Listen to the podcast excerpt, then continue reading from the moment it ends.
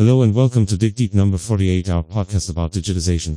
Okay. Hi, Christoph. What are we talking about today?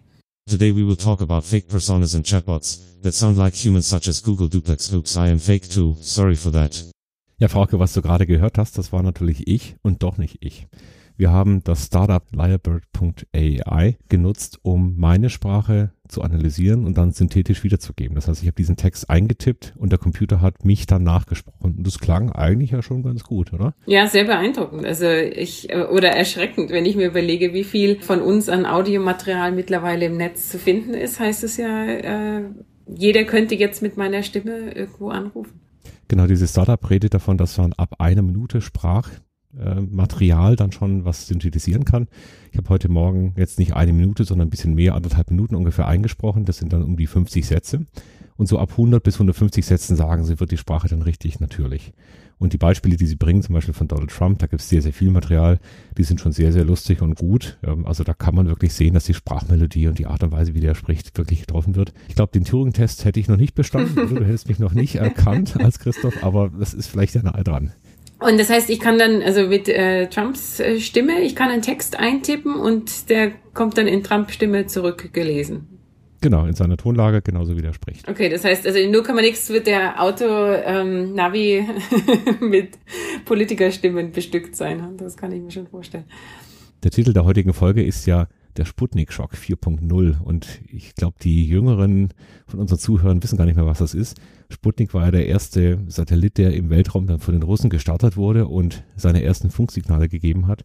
Und das war deswegen ein Schock, weil natürlich alle darauf gewartet hatten, dass die Amerikaner das als erstes tun. Jetzt ist es umgekehrt, die Amerikaner sind als erstes draußen. Google Duplex hat zum ersten Mal wohl einen Chatbot ins Leben gebracht, der wie ein Mensch wahrgenommen wird. Also der eigentlich diesen Turing-Test im Kleinen, nämlich in den Situationen, die sie gezeigt haben, beim Friseur einen Termin ausmachen oder im Restaurant was bestellen, der da besteht. Das hat, haben die vorgestellt diese Woche oder letzte Woche war das, glaube ich, auf der Entwicklerkonferenz. Genau, das, ist das richtig? Genau, Google hat eine große Konferenz und äh, dort haben sie eben ihre Fortschritte vorgestellt. Und äh, man sieht eine Sequenz mit zwei Beispielen. Also die erste ist Termin beim Friseur, dann geht es hin und her. Das heißt, der Computer ruft an und macht diesen Termin aus. Und die zweite Szene ist aber noch viel prägnanter, denn da ruft er in einem Restaurant an und es ist laut und das ist ganz klar niemand, der native die Sprache spricht. Und dann ist was ganz Erstaunliches passiert. Also zum einen die Computerstimme, die verhält sich sehr menschlich, die sagt, ja, mh, okay, ja, okay, habe ich verstanden. Also das heißt, sie bringt diese typische Sprechweise mit rein, aber sie ist deutlich kompetenter als der Mensch am anderen Ende. Das heißt also, der Computer, dem fliegen so die Herzen zu, der macht das eigentlich richtig und souverän und die Angestellte in diesem Restaurant, die, die schnallt's nicht. Ja. Das heißt also zum ersten Mal, guckt man auf den Computer und glaubt ihm sofort alles. Diese neue Qualität, die ist sofort überall aufgeschlagen und es gibt die ersten Meme, das heißt also es gibt die ersten Verfälschungen, es gibt dann einen äh, auf YouTube äh, irgendwelche Spots, wo dann die Tochter von ihrem Assistenten die Eltern anrufen lässt, um sich mal wieder zu melden und dann reden die Eltern mit dem Bot äh, wahrscheinlich viel, viel länger und viel besser als mit der Tochter selber und man sieht schon, jetzt kommt eine neue Qualität rein. Wenn das wirklich funktioniert, was Google verspricht, dann haben wir fast keine Möglichkeit mehr, den Computer zu erkennen, dann wird der Computer Aufgaben für uns erledigen können, die sehr komplexe Interaktionen bedürfen. Und dann geht auf einmal die Tür auf für völlig neue Anwendungen. Jetzt nochmal äh, langsam hier. Also äh, da sind ja ein paar Sachen passiert, die vorher nicht so da waren. Du hast einen Teil angesprochen mit den Ums und As. Ähm, das finde ich total spannend. Ich weiß nicht, ob ich dir das mal erzählt hatte. Ich habe vor Jahren haben wir Forschung gemacht, um zu gucken, welche Interviewer bei der Rekrutierung von Befragten am Telefon besonders erfolgreich sind. Und wir hatten dazu etwa 1500 äh, Gesprächsanfänge aufgenommen und dann ausgewertet. Und da hat sich auch herausgestellt, dass die Interviewer, die mit mehr Ums und Arms den eigentlich standardisierten Text vorlesen, deutlich erfolgreicher waren als die, die das so runterrattern. Und ähm, ja, also für mich eigentlich jetzt, Hindsight ist 2020, ne? naheliegend, dass das natürlich hilft. Das heißt also die Unperfektheit die erzeugt ein Gefühl von Nähe und bondet mehr, verbindet uns mehr mit den anderen? Genau, also die Linguisten sagen, es hat so zwei Elemente. Das eine, und das wäre die nächste Stufe für diese, für diese AI-Bots. Ähm, das eine ist, dass die Sprache, also Nähe erzeugt, genau, also dass, dass jemand äh, menschlich wirkt natürlich, aber das, das andere Element ist Sprechgeschwindigkeit, was noch eine Rolle spielt. Also dass, dass wenn der Interviewer in der Lage ist, sich auf den ähm, Sprechenden einzustellen und sozusagen in der Geschwindigkeit anzupassen, dass er dann oder sie dann auch mehr Erfolg hat. Und das erinnert mich jetzt an dieses zweite Element, das du genannt hast. Und diese, diese Restaurantgespräche, denn da hatte ich den Eindruck, der, der Roboter war vor allem deshalb erfolgreich, weil er viel mehr Geduld hat, als ich das gehabt hätte in dem gleichen Gespräch. Ja, das ist interessant, dass wir jetzt auf einmal so einen Sprung wahrnehmen. Wir hatten ja schon mal eine Folge zu Chatbots gemacht und da waren wir total ernüchtert. Ja, weil die Chatbots weder im Umgang mit uns noch in der Kompetenz, also in der Art und Weise, wie sie mit Inhalten dann jongliert haben, uns überzeugt hatten. Jetzt könnte es passieren, dass wir tatsächlich so einen Tipping Point erleben, dass also die Basistechnologien, also wie erzeuge ich Sprache, wie synthetisiere ich, wie bringe ich ein lokales Verständnis von der Situation rein, wie kann ich dann kompetent antworten und so weiter, dass da Dinge zusammenkommen, die auf einmal solche Anwendungen tatsächlich möglich machen. Also ich bin mal gespannt. Ich habe ähm, dir gesagt, dass ich äh, mich fast ein bisschen gescheut habe, diese Folge jetzt schon aufzunehmen, bis wir das Ding nicht mal in den Händen hatten, weil ich mich natürlich schon frage, ob die, wenn diese Situationen standardisiert trainiert werden, Restaurant anrufen oder Friseur, dass da vielleicht genügend Antwortsätze dann generiert werden können, die passen. Aber das für mich das noch nicht heißt, dass dieselben Tests, die wir gemacht haben mit, ähm, was hatten wir ausprobiert, Alexa und schon wieder vergessen, ähm, dass die genau, also dass die dann funktionieren würden. Wir haben die ja sehr herausgefordert damals in der Episode. Und äh, also ich, äh, ja, ich kann es kaum erwarten, mir so ein Gerät zu kaufen. Ja. Jetzt äh, stellen wir doch mal eine Arbeitshypothese auf für dieses Gespräch. Also wenn das jetzt tatsächlich in dem Kontext, ich möchte einen Termin vereinbaren oder ich brauche eine Information von dem Geschäft, wenn es funktioniert, was verändert sich dann? Also fallen mir sofort ein paar Dinge ein. Also das erste wäre zum Beispiel der, der Friseur. Der wird ja von Google auch ein Angebot bekommen, dass er nicht selber zum Telefon gehen muss, sondern dass er da einfach einen Bot installiert, ja, und dann reden da zwei Bots miteinander. Mhm. Fertig. Mhm. Also es ist ja eigentlich Quatsch, dass der Friseur alle zehn Minuten wegspringt von seinem Kunden, nur um ans Telefon zu gehen und genau diese Fragen zu beantworten. Ja, ja, ja. ja. Das heißt also, wir werden in eine Situation kommen, wo auf der einen Seite Agenten sich durchtelefonieren. Ja, es gibt ja auch schon die ersten Ideen, den Enkeltrick jetzt natürlich super automatisiert laufen zu lassen. Da brauche ich niemand mehr durch die Gegend schicken, sondern das läuft dann voll. Oder den nigerianischen Prinz, oder? Das war ja auch dieser. Ja, das, aber da genau. kommst immer noch davon, ja, okay.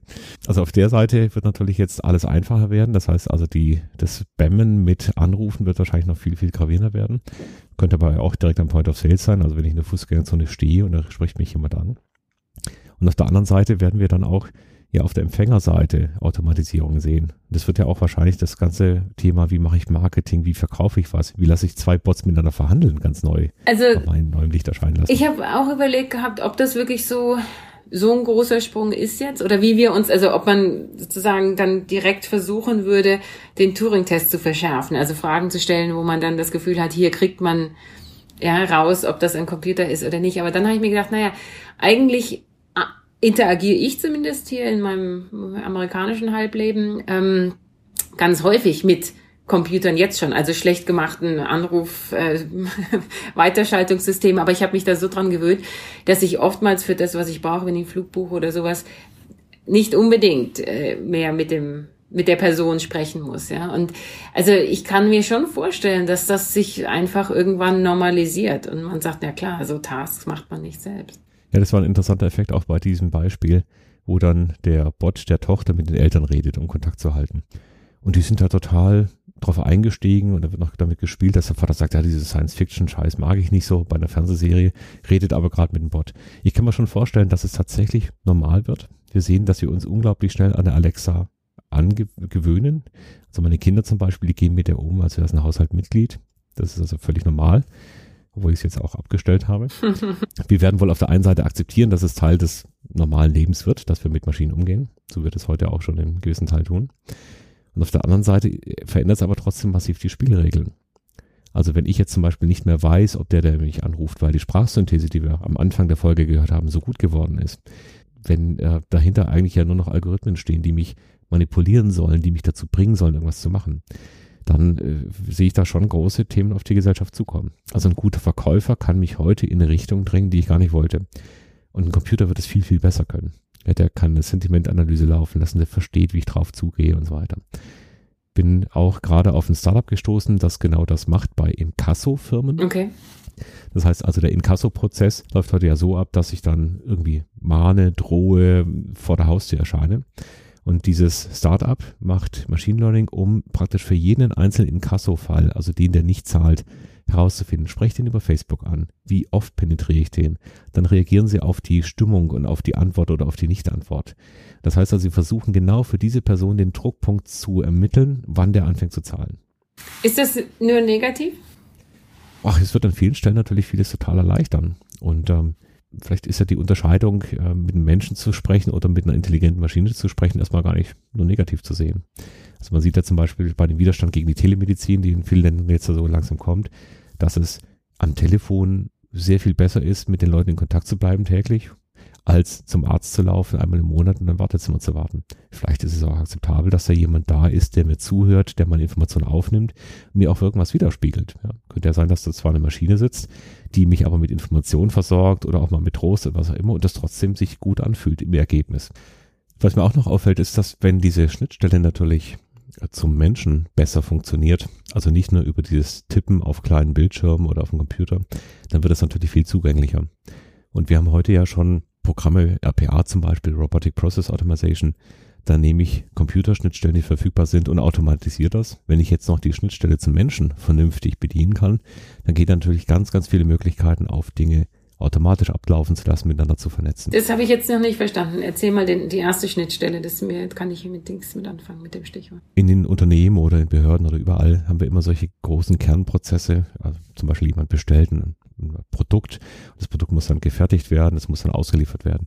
Und früher waren diese Themen, diese Kernprozesse in separaten Systemen beheimatet. Das heißt also, es gab einen Bestellprozess und die entsprechenden Tools dazu und so weiter. Und äh, was man heute macht, ist eben diese Systeme miteinander zu vernetzen, damit die Informationen von dem einen und dem anderen genutzt werden können, um Dinge zu automatisieren. Und das sind heute typischerweise die Jobs, wo jemand vor einem Schreibtisch sitzt und da sitzen dann, da stehen dann zwei, drei Monitore drauf und dreht sich immer von einem System zum nächsten und nimmt die Information links raus und fügt sie rechts ein.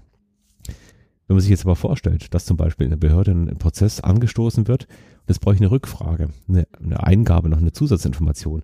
Warum ruft da nicht ein Computer an und sagt, hallo, ich bin der Bot von der Einwohnerbehörde und ich brauche noch folgende fünf Informationen von dir und der ruft so lange an, bis ihn erreicht mhm. hat. Und das würde natürlich einen unglaublichen Benefit bringen und würde die Leute entlasten von stupiden Arbeiten, die heute einfach nicht, mhm, sinnstiftend mhm. sind. Man wartet, man versucht es und so weiter.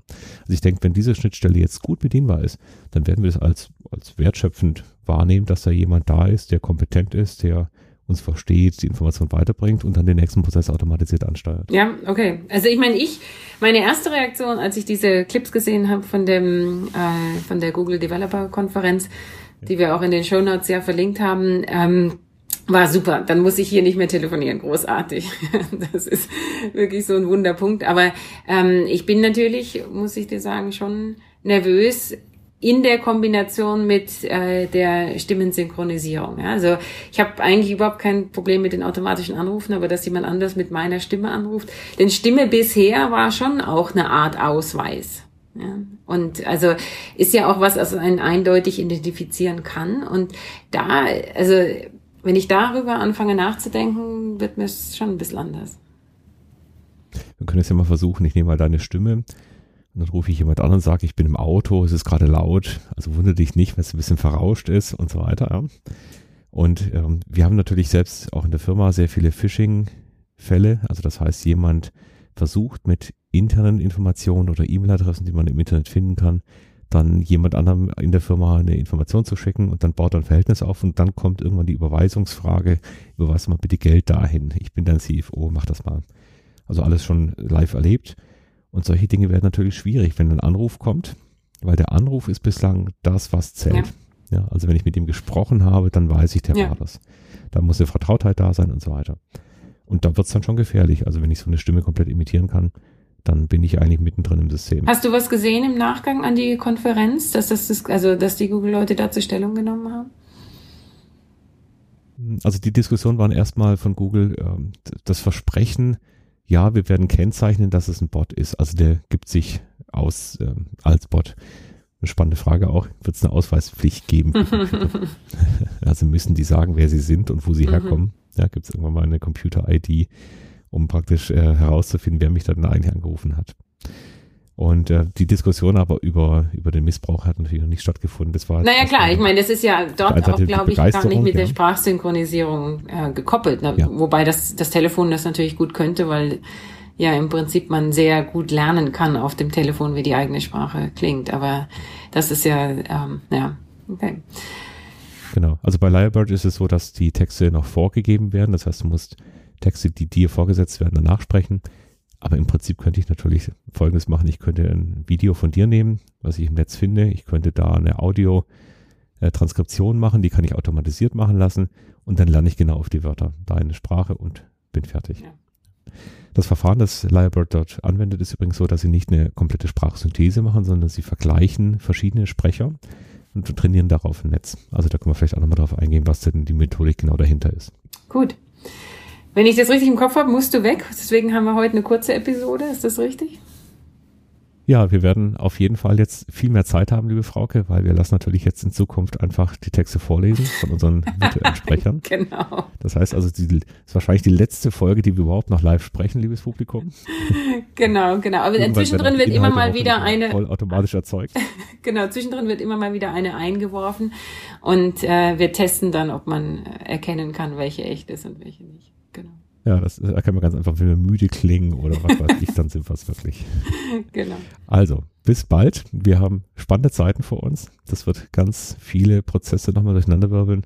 Wir sind mal gespannt, ob Google tatsächlich Wort hält und liefern kann. Ja. Bis zum nächsten Mal. Alles klar. Bis dann. Ciao.